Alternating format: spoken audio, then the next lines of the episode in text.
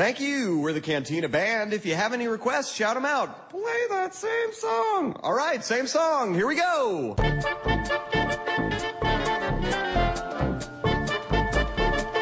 Aí galera, fala aí, fala aí, bom dia, boa tarde, boa noite, meu povo. Aqui é o Thiago Liro Tigre. E hoje eu vou fazer um podcast, um podcast bem especial. Não vai ter essa coisa de papo cinéfilo como costumo fazer no começo, porque esse aqui é um papo cinéfilo por si. Então, podcast número 115, que eu resolvi chamar de O Cinema e as Mulheres. Então, eu só convidei as meninas aqui para participar. Tanto que dessa vez vocês praticamente não vão ouvir minha voz, eu vou deixar elas falando. Pra quem já tá ligado um pouco assim, na internet, sabe como é que é, como é que chegou essa, essa pauta de podcast, né? Muito conhecido aí por causa do Anticast coloco do Ivan Suzuki. E aqui é legal, eu resolvi fazer isso também porque é, é bom a gente se posicionar. Então eu convidei algumas algumas meninas aqui, posso chamá-las de meninas? Claro. Pode. para conversar aqui sobre, sobre o assunto, como é a relação entre as mulheres e o, e o cinema, como o próprio título diz. Bem, então eu vou apresentar aqui pela primeira vez, falo gravando com a gente aqui, a Isabel Whitman. Olá. E de volta a Juliana Varela. Oi. E também a Tata Snow. Olá. Bom, vamos, vamos supor assim que esse de repente é o primeiro programa que as pessoas estão ouvindo vocês, que elas não conheçam vocês assim de outras, de outras ocasiões, dos seus sites, então eu vou pedir para vocês se apresentarem um pouquinho mais, só para só as pessoas se, se, se posicionarem de onde vocês é, de onde vocês são, o que vocês fazem Pode começar você, Isabel? A gente vai por ordem alfabética, né? Eu escrevo no meu blog pessoal, o Estante da Sala, eu escrevo mais a respeito de filmes, mas às vezes também sobre livros, figurinos. Eu tenho uma coluna de análise de figurino no Cinema em Cena. E participo também lá do, dos podcasts Papos de Redação, que são quinzenais. E é isso. Mais ou menos assim, para me encontrar na internet seriam nesses lugares. Bom, eu escrevo pro Guia da Semana, faço canal de cinema lá praticamente inteiro. Uh, tem um blog que na verdade eu reúno as críticas do guia e alguns outros textos, contos e tal, que é um WordPress, a Juliana Varela também, depois te passo o link. E, e tem o Resumão, que é um programa semanal no YouTube que eu falo notícias de cinema. É isso. Bem, Tata Snow, da Freak Pop Portal Geek. Eu sou editora-chefe do, do, do, site e hoje eu basicamente cubro cinema e algumas séries, algumas poucas séries ainda de TV. Então eu reuni esse time aqui pra gente falar. Sobre, aliás, elas vão falar. Eu vou aqui estar tá mais, mais ouvindo, espero que aprendendo com, com vocês. E aquela coisa, vocês estão livres para falar o que quiserem.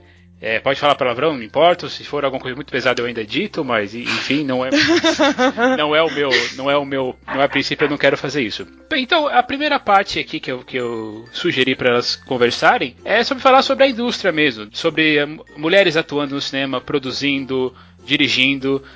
A partir disso, eu deixo vocês assim conversando sobre, sobre isso aí, enquanto eu vou aqui ouvindo e vejo se de repente me, me cabe uh, entrar no assunto. Mas a princípio não, a princípio o palco é de vocês mesmos. Uhul. Beleza. Uhul, e aí, mulherada?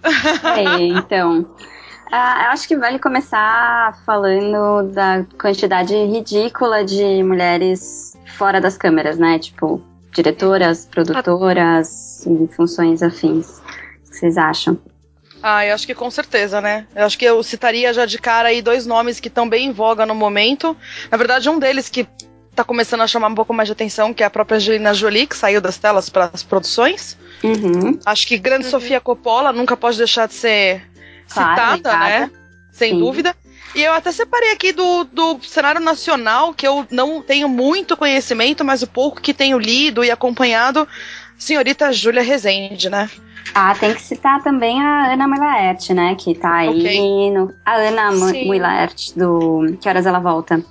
Legal, legal, legal. Tá aí a caminho de um, uma indicação, talvez, Oscar de estrangeiro, mas nem por isso, né? Ela, enfim, escreveu e dirigiu um filme que conseguiu tá bem alta na mídia, isso é bem legal. Sim, Citaria então... também a, a Ava DuVernay, que fez o Selma, tá. passado, acho, né? Que foi uhum. também um filme bem bacana, bem forte. E a Catherine Bigelow, né? Única Poxa, vencedora do Oscar ever.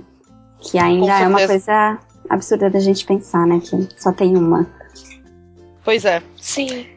É, inclusive, eu estava olhando aqui os dados a respeito de mulheres dirigindo os filmes e eu encontrei aqui uma estatística que diz que nos 250 filmes com a maior bilheteria nos Estados Unidos ano passado, só 7% foram dirigidos por mulheres.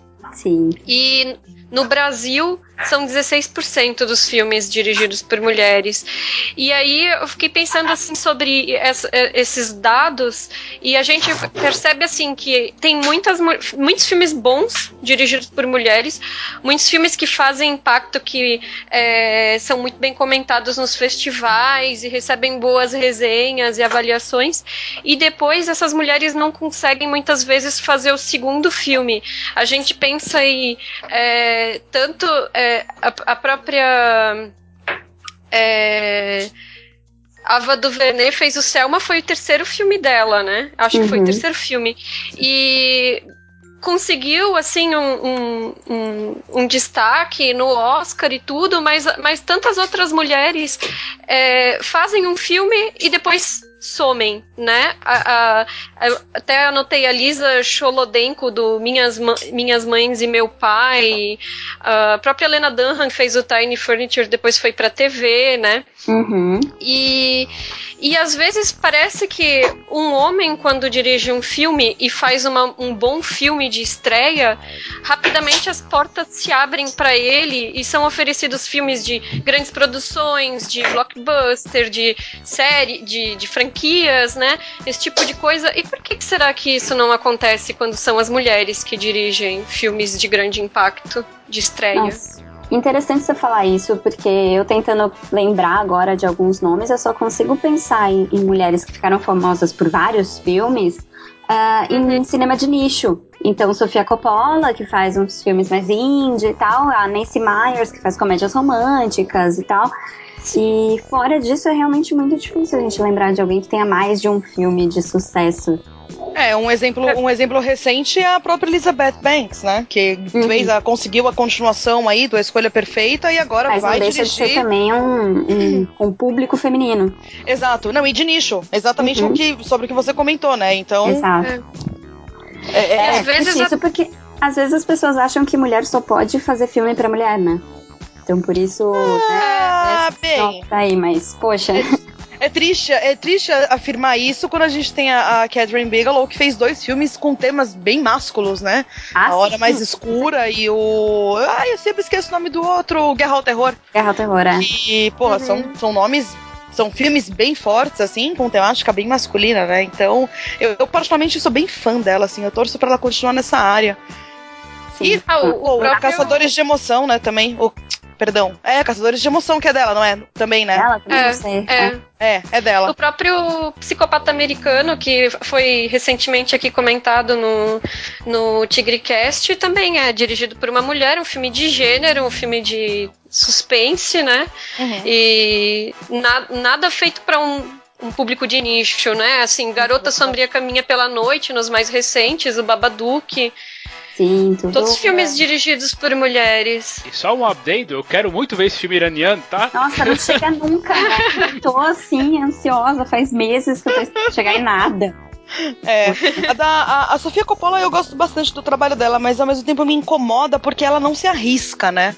Ela não se arrisca em sair da, daquele estilo de direção, é. aquele, aquele filme mais, mais detalhista, uma, um enredo é. mais, le, mais devagar, não sei. Eu tenho mas se você for pensar por que, que ela deveria sair isso, tipo, sei lá, é, é o que ela gosta de fazer. Eu sinto que ela é bem honesta também, ela né, Ju? Não, a gente claro. tem até pensando, Mas, a gente tem tantos casos dos homens que saem, até eh, a gente vê. Tem casos dos homens que ficam no, assim. no gênero, né? Eu não acho que só porque ela é mulher, ela ela não, tá não. se prendendo no gênero. Eu acho que não, eu acho que ela faz o que ela se identifica, né? Tipo, sei lá, um Wes Anderson que só sabe, faz a mesma coisa. Tem, tem vários que estão. preferem um gênero. Mas eu gostaria, eu gostaria de vê-la não se arriscar. Eu gosto, arriscando alguma coisa diferente. Gostaria mesmo. Mas eu não acho que ela, que ela não faça porque ela não, não se permite. Eu acho que ela, é. sei lá, ela, por enquanto, fez o que ela quis, assim. Eu não sei, né? É o que parece. Eu tenho a impressão que ela se mantém muito fiel ao que ela tá pensando, até porque ela nunca precisou se vender no mercado, digamos assim, né? É, digamos, sem querer dizer. Né? É, sem querer desmerecer o trabalho dela, mas é claro que o sobrenome ajudou na carreira dela. Então, ah, acho que desde o início, é, acho que desde o início ela conseguiu, por isso, fazer um trabalho que fosse muito a representação do que ela queria realmente. Uhum. Nossa, com certeza. Agora, eu não sei vocês, mas eu, eu fiquei chocada com uma coisa que aconteceu comigo um dia desses. Eu tava fazendo uma matéria sobre diretoras, né? Filmes que você não sabia que eram dirigidos por mulheres e tal. E eu fiquei uhum. espantada como eu não esperava que aqueles filmes fossem dirigidos por mulheres. Sabe, já aconteceu com vocês alguma vez de você pensar, sei lá, você sempre pensou que aquele filme era dirigido por um homem, porque, sei lá, porque isso é a coisa mais normal. Ju, você pode só dar um exemplo? Putz, calma aí, eu tenho que achar uma Mas eu não sei, você pensa num psicopata americano, por exemplo. Você fala, putz, pensava que era dirigido por um homem. Poxa, por quê? Sabe? Uhum. São umas coisas que você às vezes se surpreende. É. É, eu não, eu particularmente não tenho tanto, tanto não tive nenhum tipo desse tipo de, de, experiência aí de se surpreender com a direção, mas Selma eu diria que foi um filme que me surpreendeu a direção e principalmente por ser mulher e foi aí uma, uma, uma eu que me ausentei e não me atentei que era uma direção feminina, né? São, é, então, é isso que eu digo, tantos filmes, tipo, você não É, não, eu não prestei. Selma realmente é um filme que eu, eu assisti depois, ou, demorei, inclusive, para ver, mas me surpreendeu bastante, assim, e achei que o, o lado humano do filme foi bem trabalhado e você consegue enxergar aí uma visão, uma, uma visão feminina por trás, talvez. Sim, sim, também sim. acho. E e também tem a questão daí de ser uma direção muito competente, ser uma. É, trata a história com um cuidado absurdo. Exato. A direção de arte é maravilhosa, a sim, fotografia é maravilhosa. Sim. A gente vê que a direção é extremamente competente. E aí sim. a gente vê que essas diretoras que estão fazendo esses filmes tecnicamente, vamos dizer assim, impecáveis, também não estão sendo indicadas para premiações, né? Onde é que está a indicação ao Oscar da, da Ava DuVernay pela direção de Selma, sabe? Sim, também é, que foi injusto. Esses esses dias eu assisti o Tempo de Despertar da Penny Marshall. E a uhum. Penny Marshall é uma daquelas diretoras que ficaram anos na indústria e depois simplesmente desistiram, né? Quero ser grande. Uh, uhum. Fez vários filmes, né? E o Tempo de Despertar, depois eu fui olhar lá no IMDB, lá no, na trivia, e aí tinha lá todas as indicações. Foi indicada melhor filme, melhor atuação, roteiro, Tudo blá blá blá blá. blá menos direção. Aí a gente pensa, o filme se fez sozinho? Não, e normalmente o Oscar é conhecido por, por fazer duplas indicações, né? Normalmente o melhor é. filme vai também. Leva melhor, diretor, melhor diretor, né? com certeza. Então. É. É, incomoda mesmo perceber essas coisas. Eu acho que tá tudo muito no começo, eu diria assim, vai. Estamos vivendo uma era onde as mulheres ganham espaço e uh, talvez a gente comece a acompanhar aí uma mudança no comportamento do, de Hollywood como um todo, das produções, interna das produções independentes e tudo mais, para abrir espaço para as mulheres. Eu espero até, inclusive, que aconteça com as mulheres o que aconteceu com a própria Marvel, que tem filmes, Sim. diretores que eram produtores, era aquele cara que era o produtor do produtor do produtor, que ganhou o, a oportunidade de ser diretor e conseguiram fazer filmes aclamados, né? Então, poxa, por que não alguém começar a apostar aí na, nas mulheres, né? Assim, eu acho que é, eu temo um pouco que, a, que Hollywood só tente agradar colocando filmes com temática feminista, tipo as sufragistas, que vai vir aí ano que vem. Mas Sim eu espero muito que realmente se vire uma coisa mais natural, ter, você ter mais filmes com mulheres, ter mais indicações com mulheres e ter filmes com mulheres protagonistas que eles já viram que dá dinheiro, né? Dá, muito. Que você vê uma Katniss tá aí. E, é, não tá comprovado que você não precisa. E já está comprovado que você não precisa ter mulheres caricatas, né, para isso, para ter o sucesso. Ah, não deve, né? Sim. Acho que se você tiver, até pior. É, ou é, não, pelo né? Contrário. Tem, é, tem algumas ainda algumas franquias que ainda se fazem, só fazem sucesso por terem mulheres caricatas. É uma desgraça uhum. isso. Ah, sim. Mas é, é complicado. E também tem gente que não sabe fazer, né? Tipo, personagens femininos. Parecem alienígenas, né? Você vai falar, ah, eu vou fazer uma mulher durona. E ela, tipo, o próprio Rambo, sabe? As pessoas deixam de ser humanas, sabe? É engraçado. Acho que eles não sabem Vira... uma mulher em cena. Tipo, dá dó até.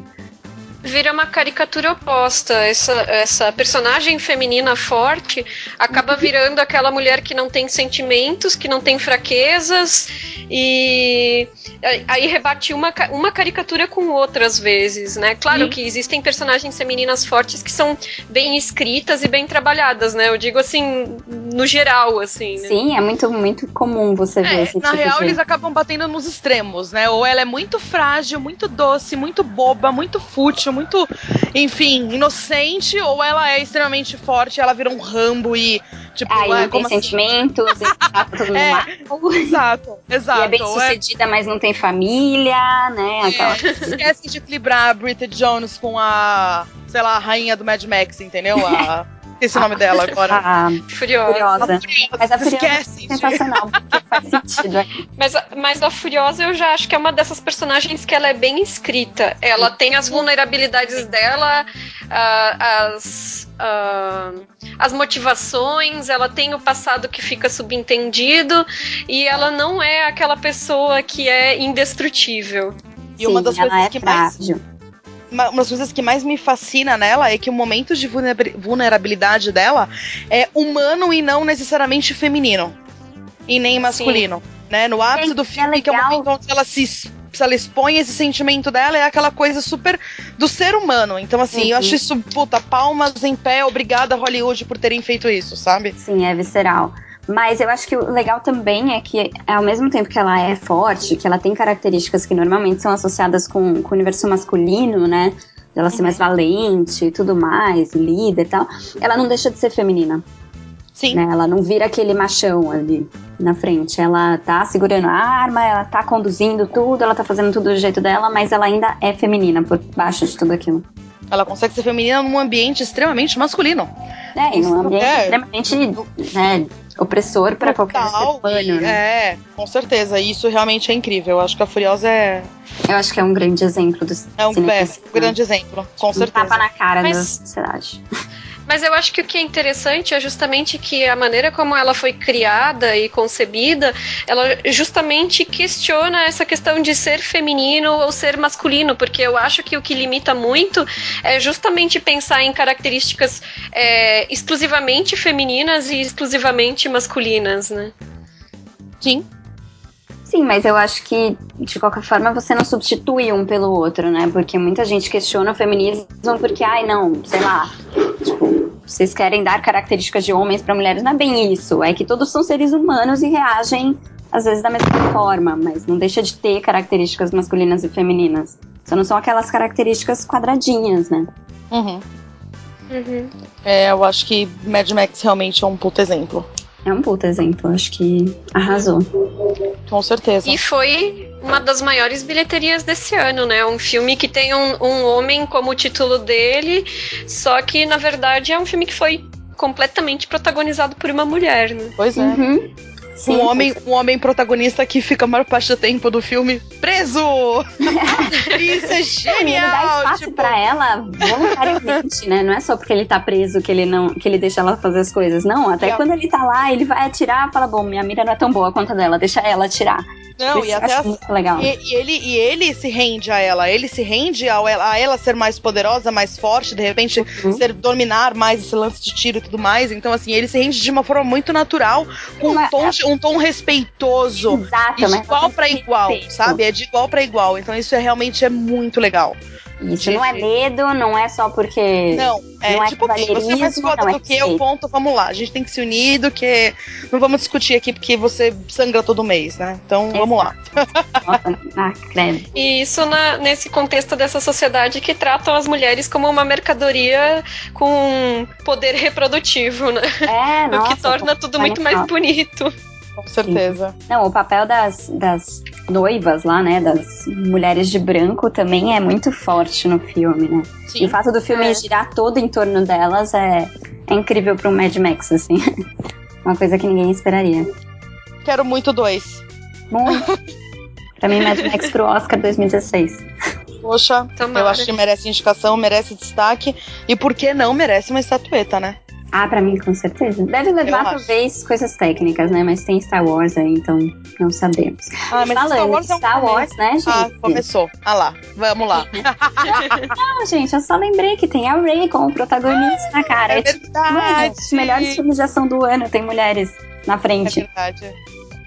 É verdade. Eu tô bem ansiosa para ver como é que como é que vão trabalhar a personagem dela, né? Sim. Eu, é, eu tô otimista. Eu tava lendo, eu vou até achar aqui pra, pra embasar nossa conversa. Agora há pouco eu tava lendo uma matéria, uma galeria de curiosidades do Star Wars. Uhum. E uma delas é única e especificamente sobre a Rey. Eu vou achar aqui, daqui a pouquinho eu conto pra vocês.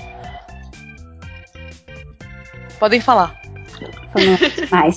Anotações, anotações. Eu, essa questão do público de nicho também, só pra Uhum. continuar aquilo que a gente tinha falado, eu encontrei aqui um dado também dos maiores bilheterias de filmes dirigidos por mulheres, né? Uhum. O primeiro colocado é Frozen, que é a oitava maior bilheteria da história, né? E que também foi, de certa forma, uma maneira de quebrar um pouco as expectativas em torno de histórias de princesa. Também foi um filme interessante, né? Eu acho que quebrou muito, aliás, principalmente vindo da Disney e sendo um filme de princesa. Eles quebraram, Sim. eu acho que radicalmente a proposta Disney, assim. É, e... Você deixar de ter uma princesa que é salva por um príncipe ou que, que precisa do beijo dele no final é, é uma coisa a, muito a forte. A própria questão do relacionamento, né, do casamento como uma necessidade de ser o final da história da princesa, uhum. né? Sim. Embora isso já, te, já teve começo, Valente né? também. É, mas é. no começo do filme é, é, satírico, né? Ele, ele mostra aquela uhum. coisa do amor à primeira vista e tal, e na verdade não é nada daquilo. É, é, o cara é malvado e eles não se conheciam, e brinca com essas coisas que eram super clichês nos desenhos da Disney, né? Então acho uhum. que a Disney acertou muito aí. E é. seguindo seguindo a lista ali, os 10 primeiros colocados, aí vem Shrek, Alvin e os Esquilos, Crepúsculo, o Escolha Perfeita 2, O que as Mulheres Querem, aquele com o Mel Gibson. Ah, eu adoro. 50 Tons de né? Cinza. Né? Ah, é. não!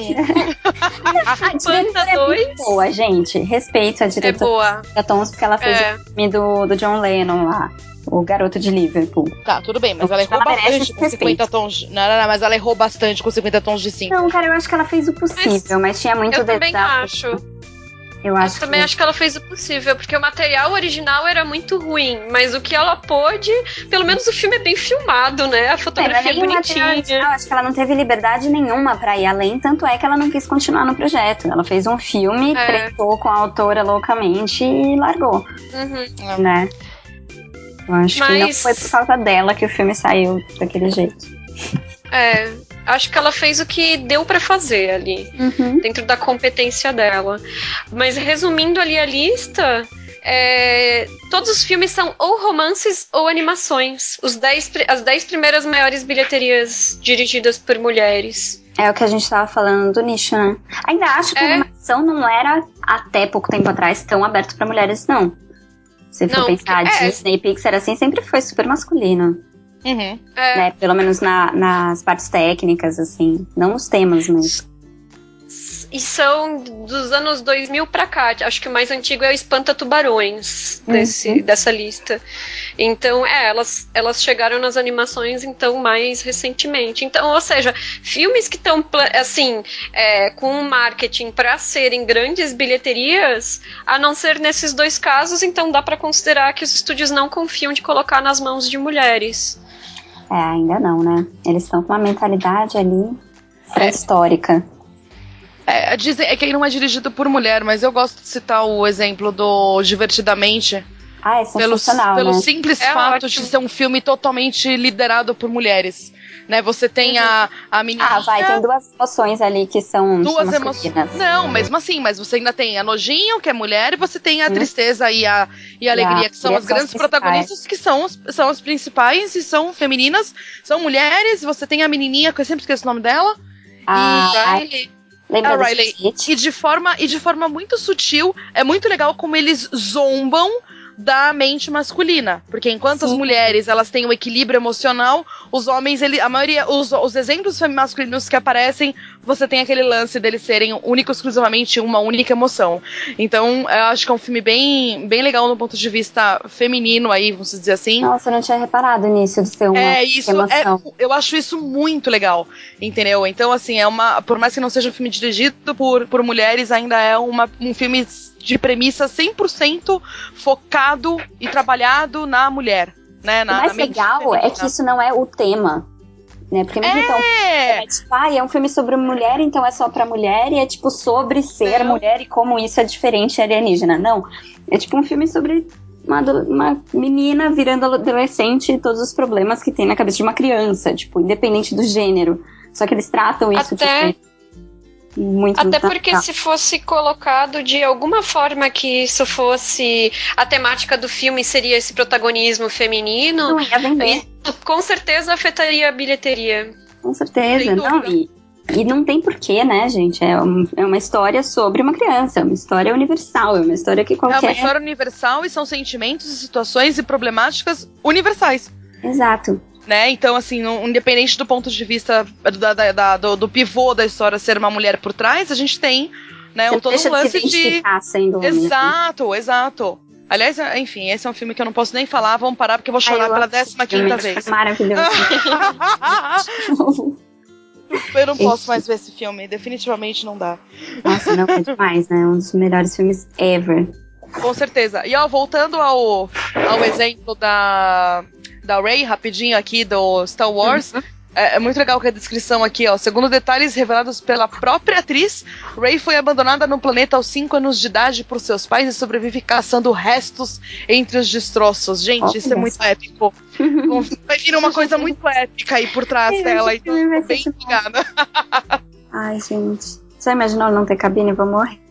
Mas né? enfim, enfim, che Chega carnaval, não chega Star Wars, né? Não chega, né, gente? Falta um mês inteiro, vai ser o mês mais longo da, da história. Vai, vai ser o mês mais longo da história. Tem jogos vorazes no meio do caminho, né? Ah, jogos vorazes não cria é... expectativas, na boa. Não, não cria mesmo. É. É bem, não, bem... não cria. Gente, eu acho que eu, Ai, eu acho que, eu, acho que eu e a Ju. Não, deixa lá, vamos dar spoilers e o filme não estreou ainda. Sem né? spoilers, né? apenas não crie grandes expectativas. Pronto. E tudo aquilo que você viu da Katniss, personagem super feminista, esquece. Tiago, vamos fazer um, um outro TigreCast só de jogos vorazes com homens e mulheres debatendo sobre a Katniss. Caralho. Ah, por mim tudo bem, é só. Porra, eu super vou amar participar. Fica a dica. Fica a dica. Queremos um cast sobre jogos vorazes. Você vai ficar um cast meio enorme, assim, né? Porque teria, que pelo menos assim ter umas 5 pessoas, ou aí 5 ou 6 pessoas. Né? É. Ah, dá um jeito, cast de 5 horas a nós. Enfim.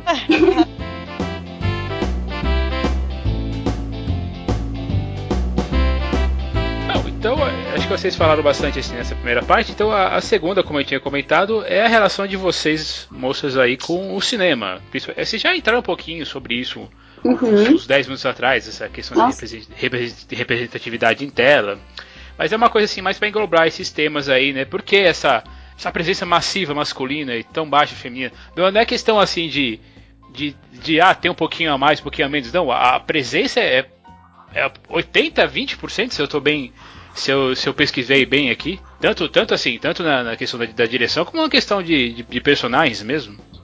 Sim. Peraí, tinha uma pesquisa muito boa aqui de, sobre mulheres na, em Hollywood. Mas eu vou achar, daqui a pouco eu volto. Legal. Eu acho que eu, eu, a gente pode começar aí citando um, um, pouquinho daquela matéria, Thiago, que você até mandou pra gente, depois se você quiser deixar o link pra galera. Ah, vai estar.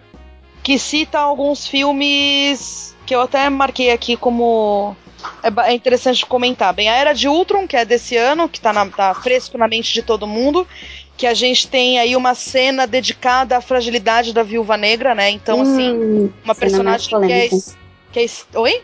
Cena mais polêmica. Cena mais polêmica, né? Que foi extremamente comentada, criticada por muitas pessoas, porque. Ah, mas por que falar sobre essa fragilidade, esse ponto dela no filme? Porra, porque sim! É, eu, eu gostaria de entrar sim. nessa discussão. Aliás, é... pode entrar profundamente, viu? Porque o filme já tem meses de estreia, quem não viu, vai tomar spoiler na cara, não me importa. É, É então, pra quem não lembra, você não viu?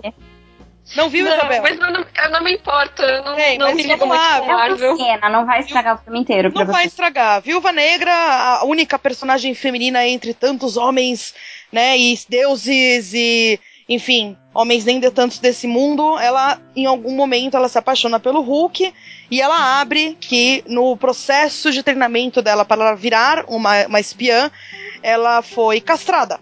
Ou seja, ela é uma mulher que não pode ter filhos. É. Então, assim, você tem é, todo o lance muito sutil ao longo do desde o início do filme dessa adoração dela pela figura do Bruce Banner, ah, do Hulk, né? E aí ela vai, os dois, ao- ao- aos poucos ele ele começa até a ficar um pouco incomodado, não incomodado, mas ele fica surpreso, talvez, eu acho, com esse interesse amoroso dela. E aí, numa, como uma jogada fatal, ela simplesmente abre o que ela passou quanto mulher, né? E esse lado dela super íntimo. Então, isso foi uma, uma coisa, uma grande surpresa, eu acho, dentro de um Sim. filme com uma temática extremamente é, violenta, né?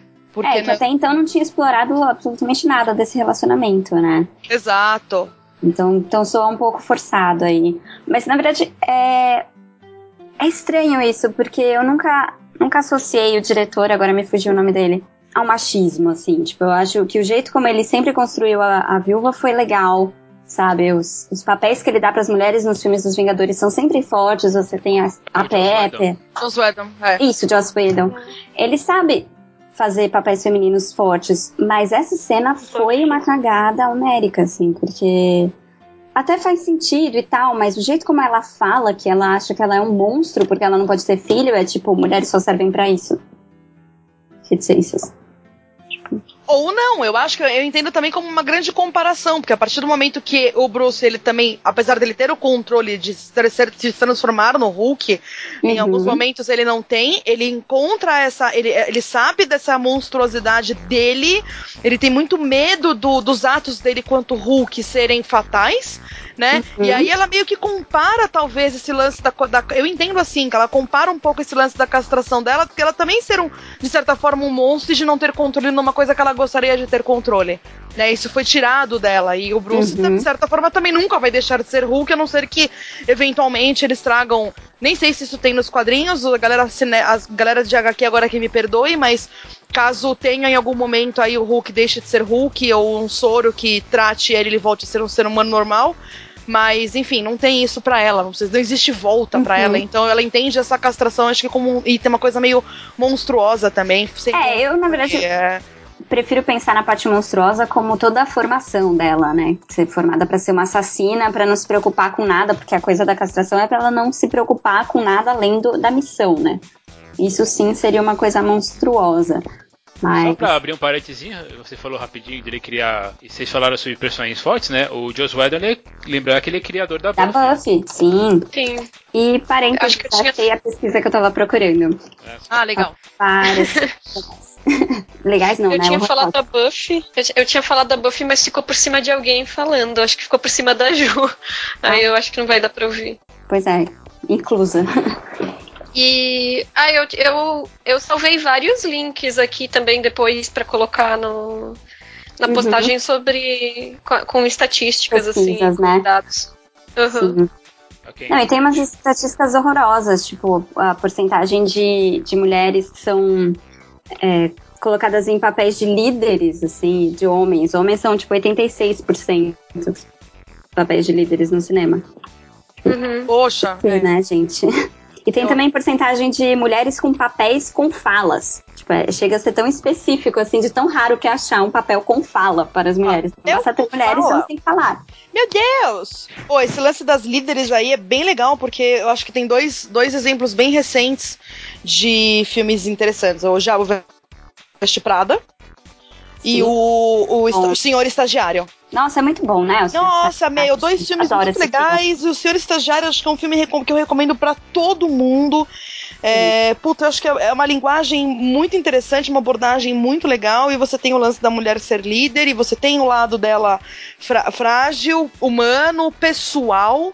Na verdade, acho que tem que essa parar de usar esse lance. filme, né? Dessa Oi? coisa dela. Tem essa discussão no filme dela ser líder e não poder ter família, sabe? Tem essa, esse debate, né? E é muito legal porque todo o lance, acho que esse também vale spoiler, porque é um filme que já tá há bastante tempo, já tá em home video e tudo mais, mas é um filme que o, no fim o equilíbrio emocional feminino parte da cabeça masculina, mas sem ser uma coisa que denigra a imagem dela. Muito pelo contrário, né? Então é. Puta, é, é um exemplo, acho que bem interessante, assim. Sim, inclusive o personagem do Robert De Niro, ele defende muito ela, né? Sim. Defende muito que ela, que ela tem direito sim a ser uma líder e ter família e, enfim, ser humana e tal. É, e eu acho que sem também Nossa, dar, e sem dar muitos discursos e, né, entrar Não, é uma conversa normal, né? É uma conversa normal, você entende que ele tem essa compreensão e esse respeito pela figura feminina porque ele é mais velho, porque uhum. ele é uhum. veterano e porque ele tem vivência. Né? Sim, ele viveu, passado, ele, ele, viveu as eras dessa, da, da, das mudanças do, da, da mulher no mercado, do tudo mais, não sei o quê. Então, assim, ele acompanha de forma muito natural essa, essa, essa transição que houve no mercado, né, como um todo das Sim. mulheres hoje serem donas de empresa, das mulheres serem líderes, das mulheres de serem detentoras de um conhecimento específico, e eu acho isso muito é, é, é maestroso aí, né? Que é uma palavra que eu gosto bastante de usar. É, é bem legal, eu acho muito foda. Sim, não, e é incrível a Nancy Myers, ela, ela costuma trabalhar com esses temas tanto de, de mulheres quanto de, de, idosos. Então, assim, você é. vê um cara que é um aposentado, viúvo, e ele não é aquele personagem ingênuo, ele não é aquele cara que não tem mais ocupação nenhuma, fica cuidando da vida dos outros. Não, ele é um cara que tá atualizado, sabe? Ele tá trabalhando numa startup de tecnologia, sabe? Tipo, ele, ele tá super aí dando lição pra todo mundo e tal. Então, tipo, ela trata Isso... sem preconceito esses personagens, é demais. Isso de idade também é interessante, o Diabo Veste Prada, porque também lembrar que a Mary Streep é a atriz, acho que ela é a que mais foi premiada na história, né? Provavelmente. E, e mesmo ela, às vezes, tem dificuldade para encontrar papéis bons, né? Assim, o, o, papel dela em Diabo Veste Prada é maravilhoso, mas digamos assim, que é, ela foi indicada a Oscar e tudo, mas é, é, não, não é, digamos, um drama de peso. Não precisa, é. precisa ser sempre, mas, mas, é, mas ela de vez em quando pega umas comédiazinhas para fazer Uhum. E aí a gente fica pensando, né, esses tempos a Maggie Gyllenhaal falou, né, que ela, ela foi, é, foi recusada, ela tem 30 e poucos anos e, e ela foi recusada para fazer velha. papel romântico com um cinquentão porque ela era muito velha. E justamente então... isso também que eu ia comentar agora, que uma das um dos dados dessa pesquisa fala da idade média dos personagens masculinos e femininos no filme. E é ridícula uhum. a diferença. Tipo, a maioria dos personagens femininos tem entre 20 e 30 e os masculinos entre 30 e 40, para mais. Assim, tipo, ah, eu vi essa pesquisa. É verdade. E ainda falava, e ainda falava que as personagens de 13 aos 20 anos, mais ou menos, eram tão sexualizadas quanto a dos 20 Nossa, aos sim. 30. E Nossa. as de, dos 30 aos 40 é o contrário. Tipo, depois dos 30 a mulher não é, tem mais sexualidade. Começa a fechar tudo, né? Não, é, é um horror isso. E fora a, o caráter pedófilo disso, né? Porque você tem aí. É muito comum você ver no cinema um casal que o cara tem o dobro da idade dela. Veio de 007. E, e o, o inverso, quando acontece, é um auê, assim, né? Ninguém pode ter uma mulher mais velha e um cara mais novo. Tipo, é. é muito, Tem muito pouquíssimos filmes isso. que trabalham essa temática e filmes até totalmente descartados aí pela crítica, né? Uhum. É. E, é, as, e mesmo grande... Eu lembro de um aqui, que eu já passo para vocês. Tô procurando nesse exato momento.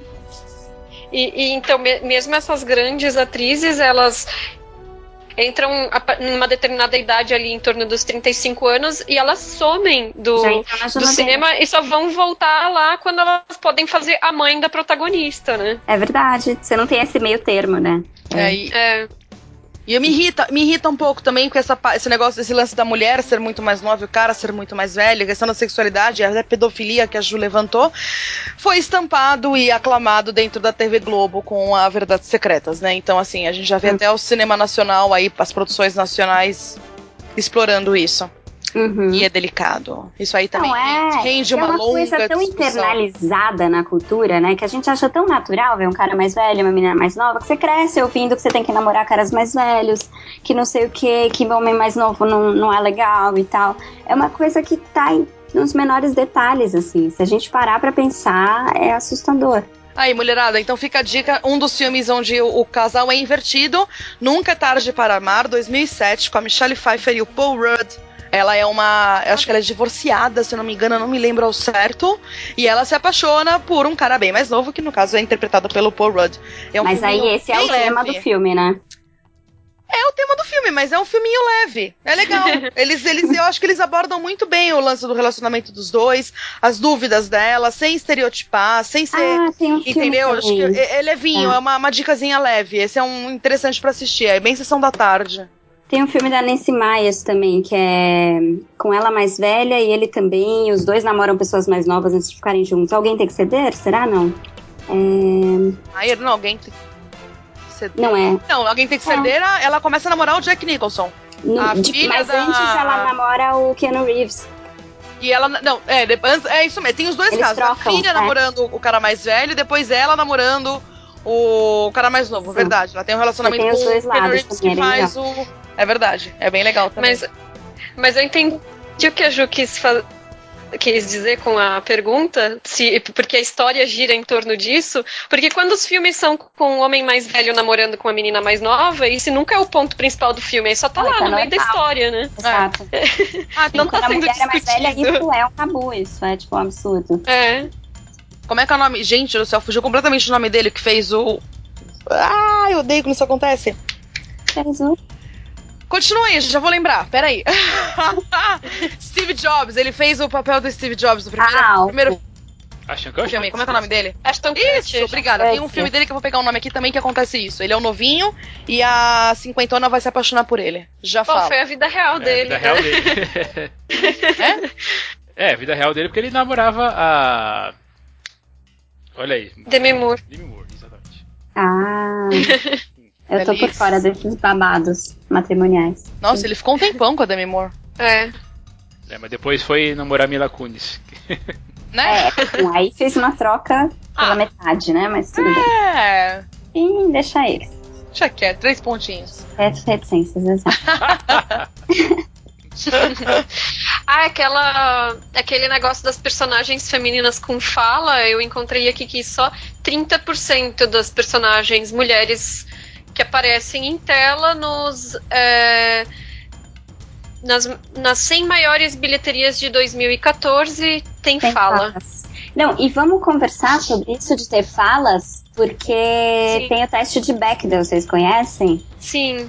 Que é um teste que mede se o filme é machista com três simples perguntas. Uma é: tem mais de uma mulher? Dois, elas conversam entre si. E três, o assunto é alguma coisa que não é um homem. E aí, se você tirar esses três itens, você vai descer muito menos do que 30% nos filmes, né? Porra. É. é não basta ter falas, você tem que falar com uma mulher sobre alguma coisa que não é um homem, né? Tipo, é, é surreal. Parece tão simples, mas. aí tem repara. que ter nomes também, né? Elas também têm que ter ah, nomes. Tem que ter nomes, é, normalmente não tem nem isso, né? Tipo... É, incrível. Nossa, não, mas começa a reparar, gente, é surreal. Você vai ver e fala, nossa, só tem uma mulher no filme inteiro. Tipo, X.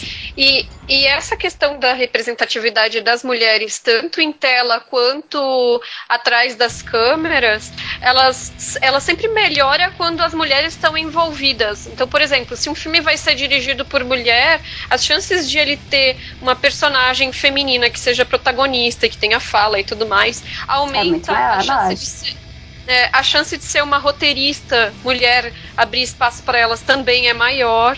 Uhum. Então. É, é, sempre uma, é uma reação em cadeia. Quando você coloca uma mulher por, por, nos bastidores do filme, a chance de melhorar a representatividade para todas aumenta. Não, com certeza. Isso vale para qualquer, qualquer grupo subrepresentado, né? Então, se você coloca. Uhum. Tinha até uma discussão que eu estava vendo esses dias de uma produtora negra que tava conversando com o. Ai, gente, esqueci o nome dele. O Matt Damon. Num programa dele e ela falando que pra, justamente para ter mais representatividade você tinha que colocar mais negros nos bastidores, na produção e tal. E ele falou que não, de jeito nenhum, que isso era, bastava ter um personagem negro que tava ótimo. Foi mico do ano. Sim.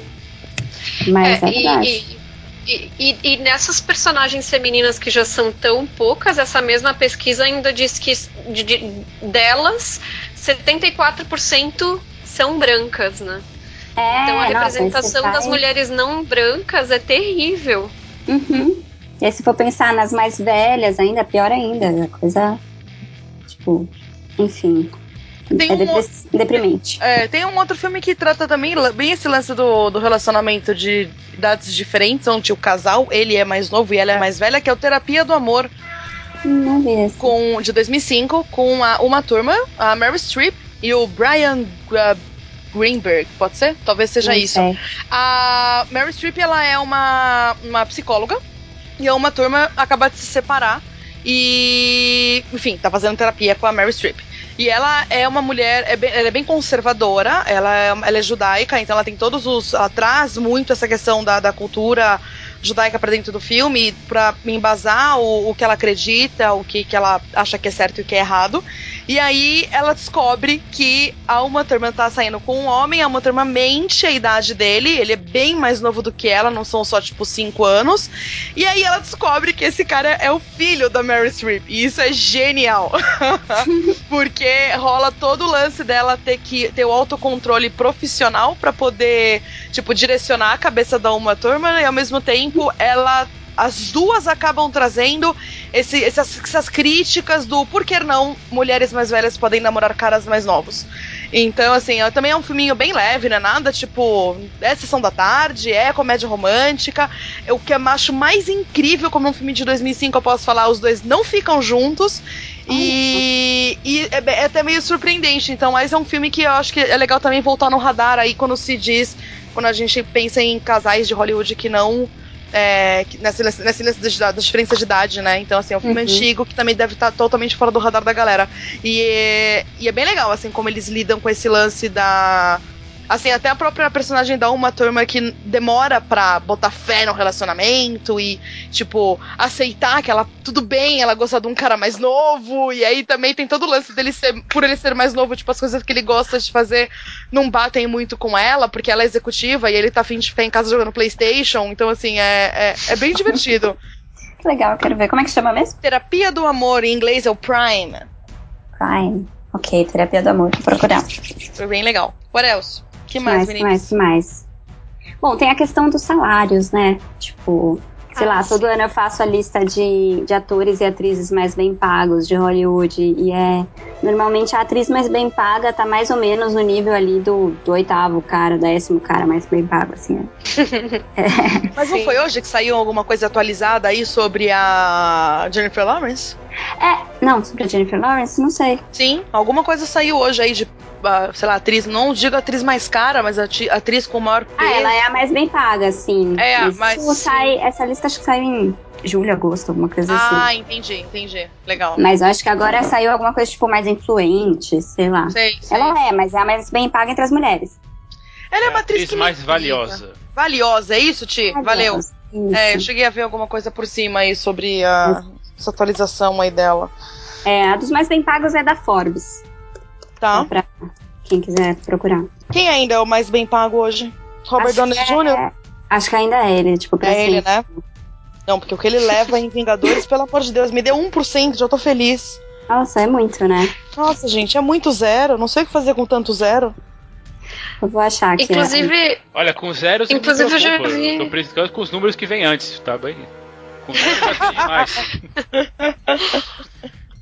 Eu já vi muita gente invalidando as, os, as mulheres que estão pedindo para terem os mesmos salários que os homens, essa questão das atrizes, uhum. dizendo, mas meu Deus, elas ganham milhões de dólares, né? Mas eles também, né? Eles também, só que eles ganham ainda mais milhões de dólares. Né? É, a questão não é que o salário é pequeno, é que realmente para quem está é tá protagonizando é um filme é, para quem tá protagonizando um filme, a, a sua co-estrela tá ganhando cinco hum. vezes mais do que você, ou sei lá quanto, é realmente muito descompensado é, isso. Inclusive a Jennifer Lawrence fez, é, postou uma, uma carta no Lenny, que é um e-mail de uhum. da Lenny, Lena Dunham que ela faz um uhum. mailing só de, de assuntos feministas e a Jennifer Lawrence fez uma participação falando justamente isso, que quando vazaram os e-mails da, da Sony, ela descobriu que ela tinha ganhado muito menos do que os seus colegas, acho que no lado bom da vida ou no Ultrapassa. Foi no Trapaça. Foi no Trapaça. E aí ela ficou revoltada, mas ela falou, poxa, mas eu já ganho muito, eu sei que eu ganho muito. Mas só de saber que eles estão ganhando muito mais e o papel era basicamente o mesmo, tipo, é revoltante. Pra vocês terem uma E- ideia, essa- eu achei a, a lista aqui só pra, só pra exemplificar. O Robert Downey Jr. tá ganhando 80 milhões. Oi! E a Jennifer Lawrence, 52. Ela é a mais bem paga das mulheres. E ele é Tá mais bem pago dos homens. Isso no ano ou por filme? Isso de 2015. Ah, no ano. No ano. Por ano. Tá bom, né? Por filme. Ela ganha, ela ganha isso Por ano, por não é muito filme. mais. Tá, Não, no aí- ano, é acumulado. Ah, não, acumulado, Mas eles né? fazem muito mais filmes por ano também, né? Uns dois, três. né? É. Mas, é, mas aí, por exemplo, entra também os, os direitos, né? Quer dizer que eles ganham porcentagem de bilheteria, esse tipo de coisa, É, né? Eles têm os produtos da, da Marvel, né? Direitos, É. enfim, deve ter uma porcentagem de merchandising. É, a Jennifer Lawrence, se você parar pra pensar em produções aí que são 2014 e 2015, né? Porque ainda tem isso, né? Não é que é só É, 2015. eles pegam metade do ano. Metade assim. do ano. A gente tem aí X-Men Dias de um Futuro Esquecido, Serena, Jogos Vorazes Esperança Parte 1 e Jogos Vorazes Esperança, o final. E tem os Vingadores. Ah, não, Jennifer Não, Lawrence. X-Men. X-Men. X-Men, sim. Eu tô pensando na X-Men. Scarlet. Porque a Scarlett é a segunda. Agora, né? o Robert Downey Jr. Aquela Não fez delícia. nada, né? Robert. É só Vingadores. Só Vingadores. Vocês acham que você juntar um monte de mulher e eu não ia soltar um elogio pra algum homem? Caramba, não dá, né? Tá esperando, inclusive. Ah, então tá bom. Vou começar a soltar o verbo. Brincadeira. Ó, Vai lá, 2014, chefe. Que ele faz o Marvin. Ah, eu amo esse filme, é demais. Eu adoro esse filme. É demais, é muito legal, muito inspirador. Adoro. O juiz, que porra, foi um Ah, bom é. papel. Ah, é. Não foi um bom papel. E, é, e o Vingadores Era de Ultron. É. Só Mas com eu Vingadores duvido- eu acho que já ganha tudo. Sim, eu duvido que o juiz e chefe tenha dado a ele 80 milhões. Nem fudendo. Não, ainda mais que no chefe ele tem uma participação bem pequena. Exato. Exato. E foram filmes menores, né? E o chefe é dirigido pelo. Como é que chama? O Um ator. É, o Favreau, John que é, tipo, eles são amigos. Ah, na Parça. pasta, né? diretor de Homem de Ferro 1. Produtor, Olha e produtor de, de Vingadores e Vingadores na- Era de Ultron. Isso. Na camaradagem ali. É, e tá fazendo Mogli também, com um monte de nomes famosos. Pois é, o John se deu bem. Eu gosto dele. Promissor. Nossa, ele tem cara de ser simpático. Yes. É isso aí, mulherada. Vamos ver o que mais que tem aqui pra gente comentar de filmes. Eu acho que tem a questão assim das biografias e dos dramas históricos também, que eu já vi comentários do tipo, quando uma biografia é sobre a história de um homem, é sempre um feito que mudou a história da humanidade. E quando a biografia é a história de uma mulher, é sempre a- um drama pessoal. Putz, você falou. Ah, depende. Tem Ma- Malala, que acabou de sair aí, que é sensacional. e é como ela. Ela não mudou a humanidade, mas enfim, ela tentou. Aí você lembra de Julie and Julia. A Ah. bosta daquele filme. É chato pra caralho. Não dá, gente, não dá. Ah, and eu Julia ficou, acho que ficou melodramático demais. Eu me divirto com aquele filme. É, eu não sei. É um filme Mas que me agrada muito. Mas tem, vamos pensando em biografias. Biografias, bem legal. Um ponto bem interessante lembrado. Biografias. Tem, o- tem o Livre esse ano, né? Que eu adorei. Ah, eu, eu achei tão. Eu achei justamente melodramático. Tipo, não leva nada a lugar nenhum, ela não evolui. Uhum. Tipo, passa por mil provações, chega no final, tipo, não, não aprende nada com aquilo, não acrescenta nada. Eu achei meio, meio blé, assim, sei lá. É, eu eu- achei que é justamente a jornada da personagem, né? Mas. É, normalmente a jornada. Mas é aquilo, tem né? Sei lá, você tem que superar alguma coisa. Só que ela já tinha superado antes de começar a jornada. Aquela coisa da morte da mãe dela e tal. Tipo, antes de começar a jornada, ela já tinha superado aquilo. E aí ela vai andar, andar, andar, e é isso. é, de é biografia. aquilo, realmente ela. Ela, ela- é, é um filme que é, é só a jornada dela, né? Realmente É. não vai além disso, né? Não transforma o mundo, como a gente tava falando, né? É, eu achei uma lista aqui de um, é um site de cinema. É um site de cinema, acho que essa matéria é antiga, mas top, a lista aqui, as top 10 melhores biografias femininas. Uhum. A Maria Antonieta, interpretada pela Kirsten Dunst, que foi dirigida pela Sofia Coppola. Uhum. Minhas dúvidas. Evita Peron por Madonna. Ah. Ah, Ai, don't cry for não. me, Argentina. Não dá.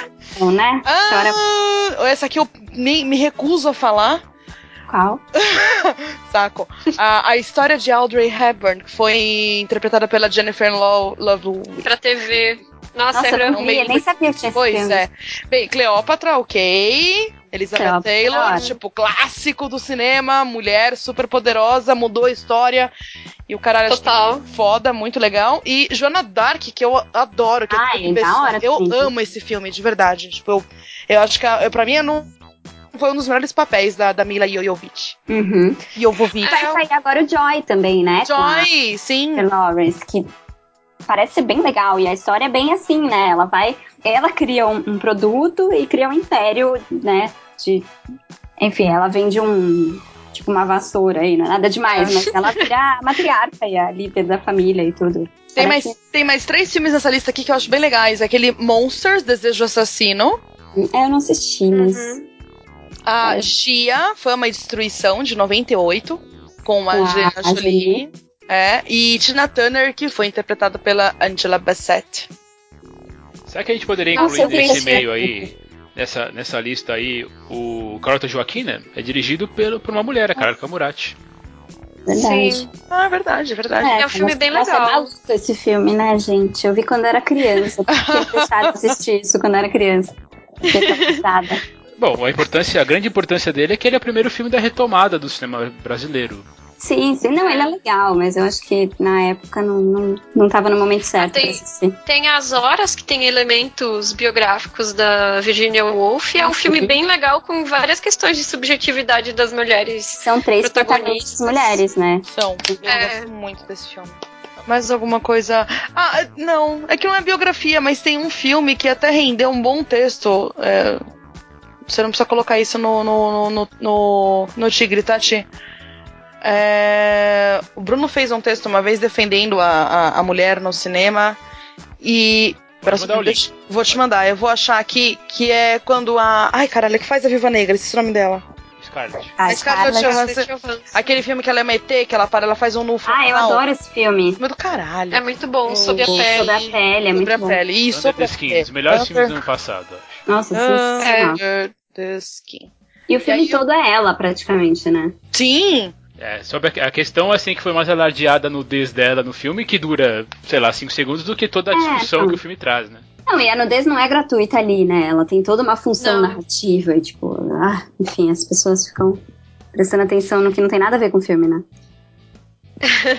E, e- e eu acabei, é, até conversei com um amigo na época sobre essa questão de o filme pegar a paranoia, talvez, de, de uma parte do público masculino em relação à própria demonstração aberta de sexualidade da mulher, né? Então, esse filme ele pega muito essa questão. E aí também dá pra fazer uma duplinha, não necessariamente na questão de, de sexualidade, mas em relação à paranoia do público masculino com o Garota Exemplar, né? Nossa. Porra, do caralho. do caralho. É uma ótima protagonista feminina, ela não é, é, é, a mocinha, digamos assim, né? Mas também não é Sim. aquela vilã caricata. E é, é uma personagem super bem escrita também. E é Sim. escrita por uma mulher, né? Escrita por uma mulher, Faz- justamente. Por isso que ela é tão, tão complexa, né? Na verdade, ele é feito de bobo no filme, né? Tipo, ela é uma personagem muito mais interessante do que ele. Mas é um filme que eu acho que deixou muito homem em pânico, assim. É. Que ele é um pouco assustador, assim, pra esse lado. Porque você justamente transforma a sexualidade da mulher numa coisa meio assustadora, assim, sei lá. Mas é interessante isso, porque é, é uma temática que é tão assim tabu, que é como, como co- as personagens parecem que, que elas só existem quando a sexualidade é feita para o olhar do público masculino hétero, né? É, Quando elas têm uma, uma, um- uma agência, uma vontade de fazer as coisas que independe do que o homem do filme ou o homem que está assistindo o filme está pensando, isso é muito interessante. sim. Porque a mulher é dona do próprio corpo, né? E no filme parece que não.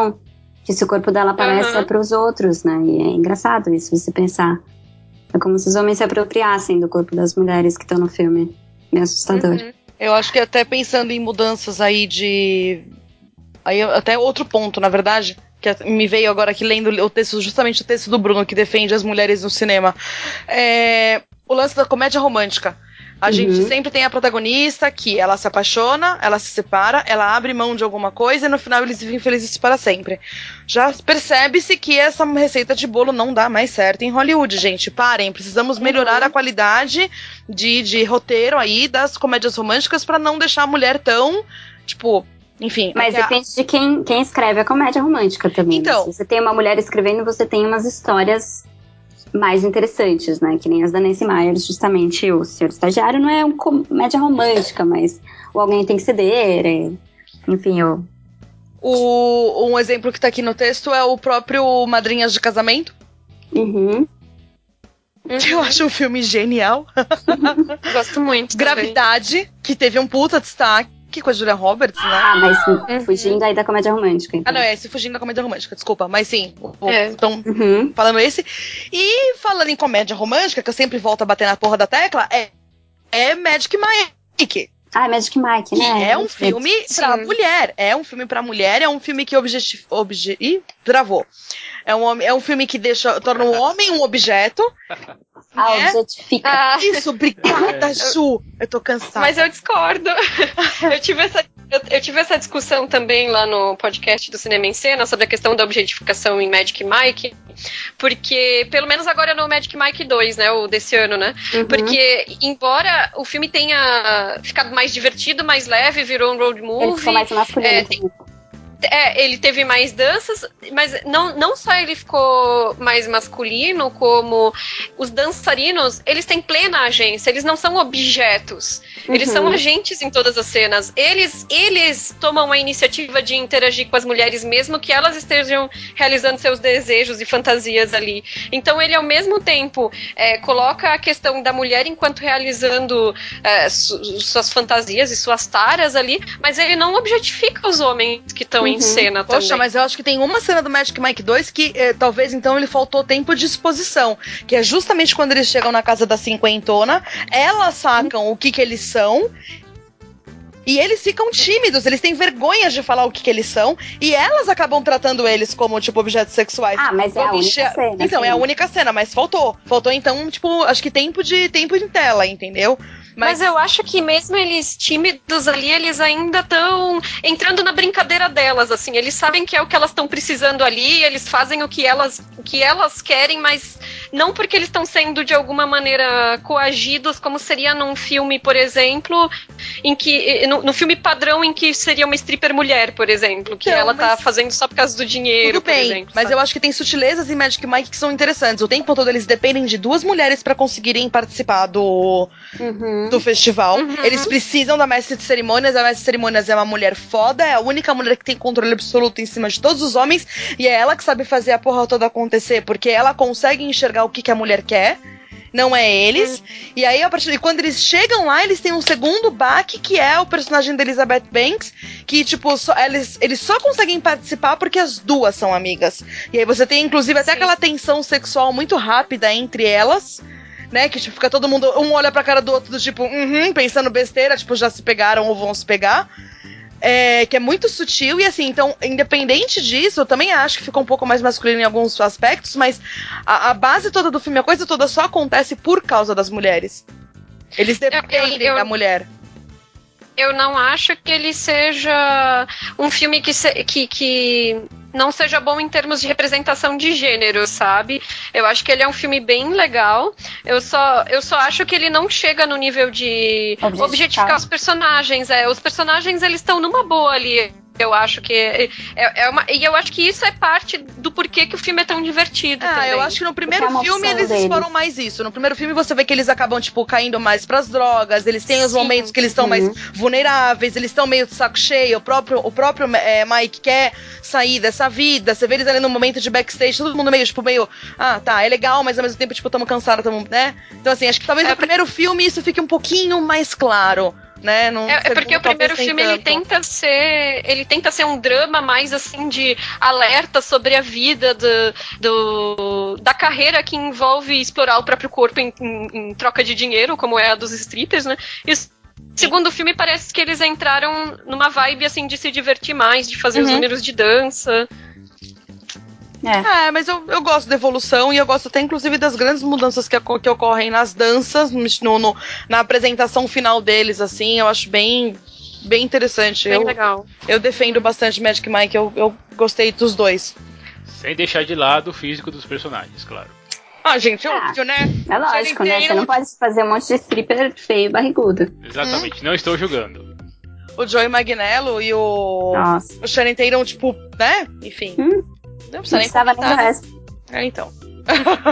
Então, é isso aí. Acho que falamos bastante. Muito obrigado aí por, pelas suas, as suas, as suas, os seus apontamentos. Para deixar, eu quero que vocês falem alguma coisa assim sobre dicas de filmes, livros. As matérias que a gente já comentou vão estar todas linkadas aqui no post, mas se quiserem. Tá bom. Se quiserem colocar mais alguma coisa aí no, no final, por favor. Deixamos. Deixa eu abrir então aqui só pra. Eu queria recomendar dois filmes caso alguém, vocês não tenham visto. Estão no Netflix.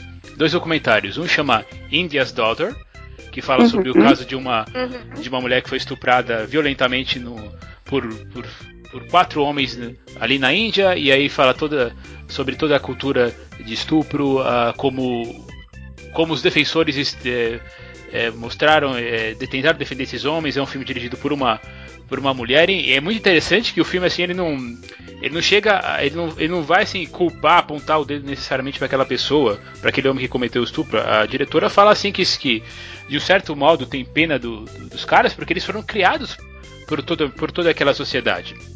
E o outro também, um documentário, esse original da Netflix, é o Hot Girls Wanted, que fala sobre a indústria pornô, sobre a, das, das garotas que estão começando, né? Que, que é muito é uma, uma categoria muito popular na, na internet, né? Com sites como RedTube e, aí, e por aí vai. Uhum. Pornô caseiro. É, sobre pornô caseiro. Assim, não, não, não, é, não exatamente o, carne, o caseiro, mas aquele lá que é, é. como se diz? Aquela, aquelas pessoas que estão iniciando agora, que tem cara de.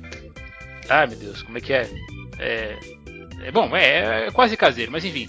Mas eu faço que nem eu que viu um filme, um, que viu um filme atrás do outro. Eu me senti muito mal depois.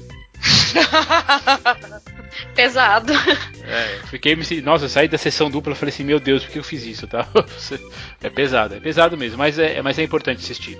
Bom, falando em documentário, então eu vou recomendar a Malala, que estreia essa quinta, se não me engano, que é um documentário sobre uma menina paquistanesa que levou um tiro do Talibã porque ela foi exigir que as meninas pudessem ir à escola que eles estavam proibindo que mulheres não deveriam estudar, enfim. E ela acabou ganhando o Prêmio Nobel da Paz por causa disso. Então, tipo, é um documentário muito legal, muito bonito, assim. Ele é muito bem contado, tem um ritmo muito legal também, ele não fica chato nem nada.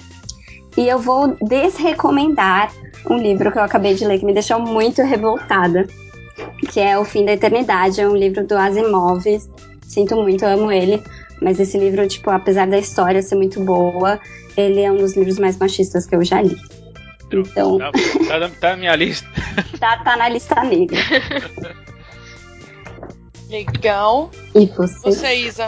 É, eu vou recomendar então, primeiro, uma iniciativa que o site womeninfilme.org fez um tipo de um desafio: 52 filmes por mulheres, para as pessoas colocarem o seu nome lá no site, deixarem seu e-mail e participarem do desafio que consiste em, durante um ano, assistir um filme dirigido por uma mulher por semana e compartilhar isso nas suas redes sociais para ajudar a divulgar o trabalho das diretoras e os, os filmes que já estão sendo feitos, né? E vou recomendar também um documentário é, o Helena, que eu assisti há pouco tempo, que é da Petra Costa, é um documentário brasileiro, que ela mais ou menos utiliza dos, de filmagens caseiras e de outros elementos que ela recria para fa falar a respeito da irmã dela e sobre a morte da irmã dela, uma maneira de ela lidar com o luto, e é um documentário muito bonito. E também um livro que não tem nada a ver com o cinema diretamente, mas é o Americana, da Shimamanda Adichie. Uhum. E é um livro sobre uma estudante universitária nigeriana que migra para os Estados Unidos e assim ela se separa do amor de adolescência dela. É um romance, né? Mas é um romance que comenta várias questões sobre migração, sobre gênero, sobre raça. É um livro maravilhoso e e vai ser produzido um filme dele agora, vai ser adaptado, protagonizado pela Lupita Nyong'o. Olha, não sabia disso. Que legal. Então tem a ver com um pouquinho com cinema. Tem. É, indiretamente. É, eu não sei o que, eu deixaria de recomendação. Acho que eu posso fazer um overview desse ano, talvez, aí de filmes interessantes para Uhum. todo mundo assistir. Um filme que me chamou muita atenção esse ano, que é mais independente, foi Um Pássaro Branco na Nevasca, que tem uma personagem Sim, feminina tá bem bem intrigante, E olha aí, com a Charlene Woodley, né? com a própria da, da Divergente. Senhora Divergente. que eu total recomendo, então. Ah, deixo de novo Júlia Rezende volta a direcionar o- como comédia romântica nacional Ponte Aérea, que eu acho que é um filme muito leve. Ela soube equilibrar muito bem o lado. O, o que a gente vive atualmente da mulher independente que trabalha, que tem o dinheiro e se apaixona por um cara que é mais perdido. Então, você tem aí dois, dois opostos bem interessantes em tela Uhum, é muito legal mesmo. que é bem legal. E alguma coisa mais. Pô, é um filme que eu não sei se todo mundo assistiu, mas a gente falou bastante de Disney, eu acho que vale a pena recomendar, que é o Descendentes, que é o Made for TV da Disney desse ano, né? Que são os filhos dos vilões. Então eles trazem um pouco dessa. De uma visão, eles trazem a visão moderna. E uma visão atual dos filhos dos vilões, que tem duas vilãs bem famosas, que é a Malévola e a Rainha Má, né?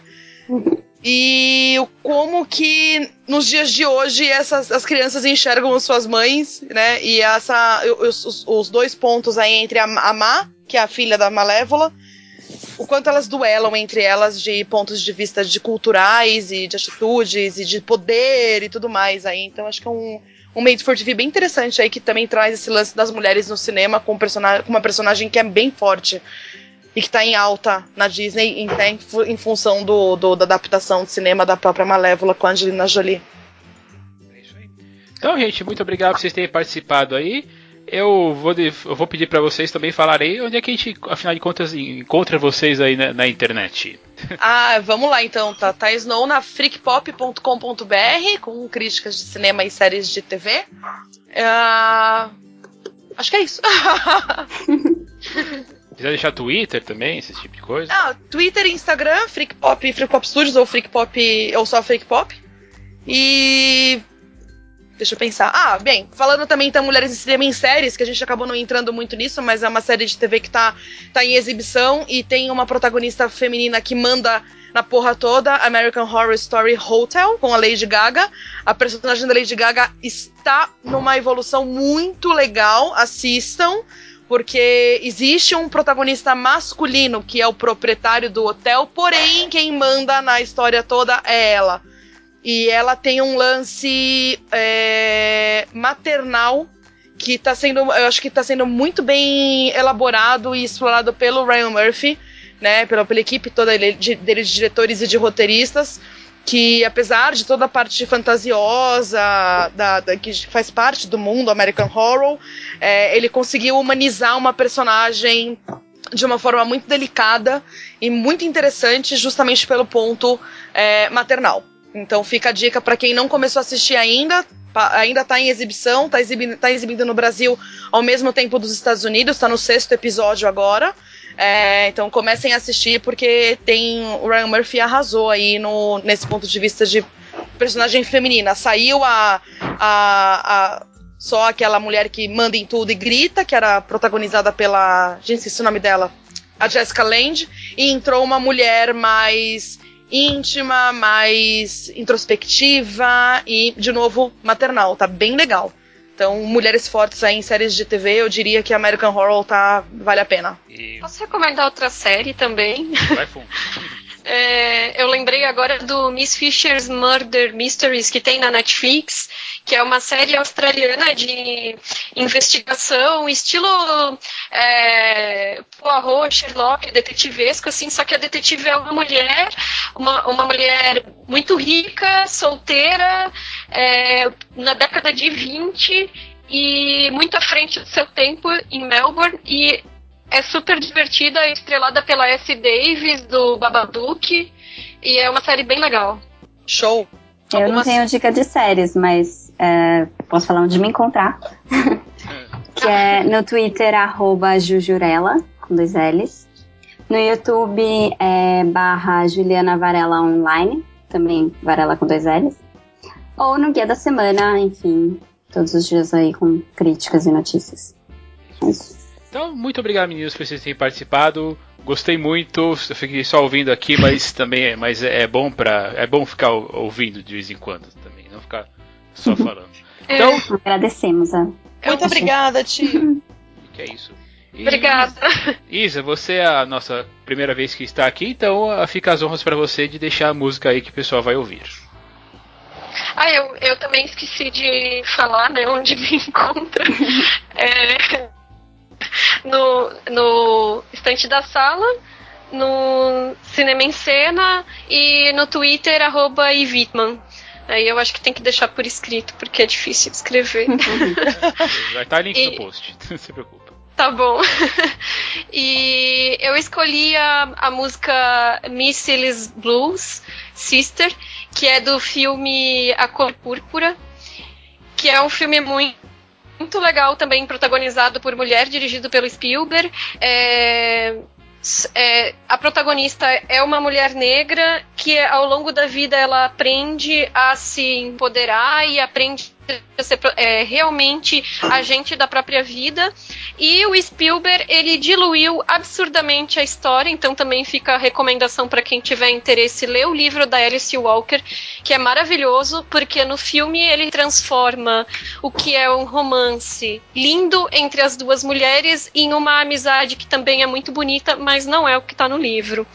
E então a cantora compôs essa música para a personagem Acili, que é interpretada pela Up Gober. É uma música muito bonita.